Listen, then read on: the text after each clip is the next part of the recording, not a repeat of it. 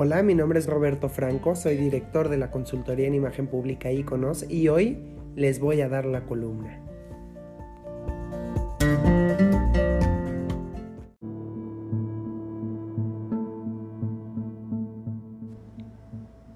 La fuerza del huracán y la insensibilidad presidencial.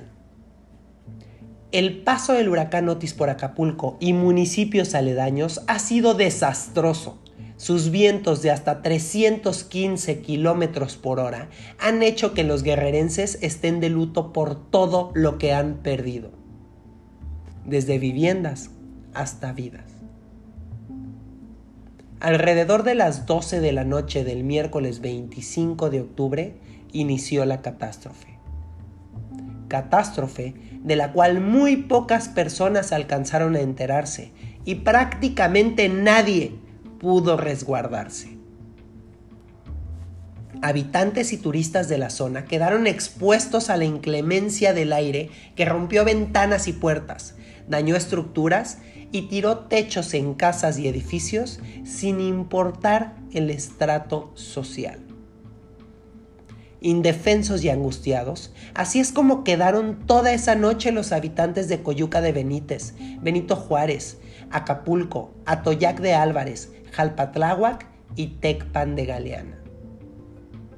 Otis llegó de forma rápida a Guerrero, algo que no podemos decir de los gobernantes federales y estatales. Nuestro presidente Andrés Manuel López Obrador iba a revisar lo que había pasado en estos municipios a su paso y sin prisa, por tierra y no por aire mientras que la gobernadora Evelyn Salgado parecía estar resguardada en Chilpancingo coordinando la emergencia. O eso era lo que nos decían, ¿eh? En ninguno de los dos casos vimos foto, video o algún registro de ellos en las zonas damnificadas durante las primeras 24 horas. No hay prueba pública de que Obrador haya llegado a Acapulco Solo un video en el que su vehículo quedó atascado en el lodo de la carretera y tuvo que caminar.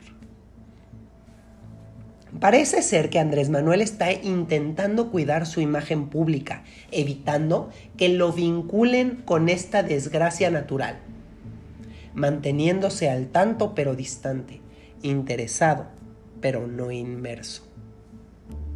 Tristemente para él, la imagen no funciona así con foto o sin foto, se juzgará su buen o mal actuar frente a una desgracia, porque en el tema de la percepción lo que vale son las palabras que usas, las acciones que tomas y lo que haces sentir. Hasta ahora, las palabras hablan de minimización al problema. Las acciones nos dicen que hay poca planeación y lo que se siente es una profunda indolencia. Mi nombre es Roberto Franco Briones, soy director de la consultoría en imagen pública Iconos. Nuestro teléfono 5563604389 y nuestra página www.consultoriaiconos.com. Acá ofrecemos talleres, conferencias y asesorías en imagen personal, imagen verbal y no verbal, imagen profesional, imagen política. Será un gusto atenderte. Hasta la próxima.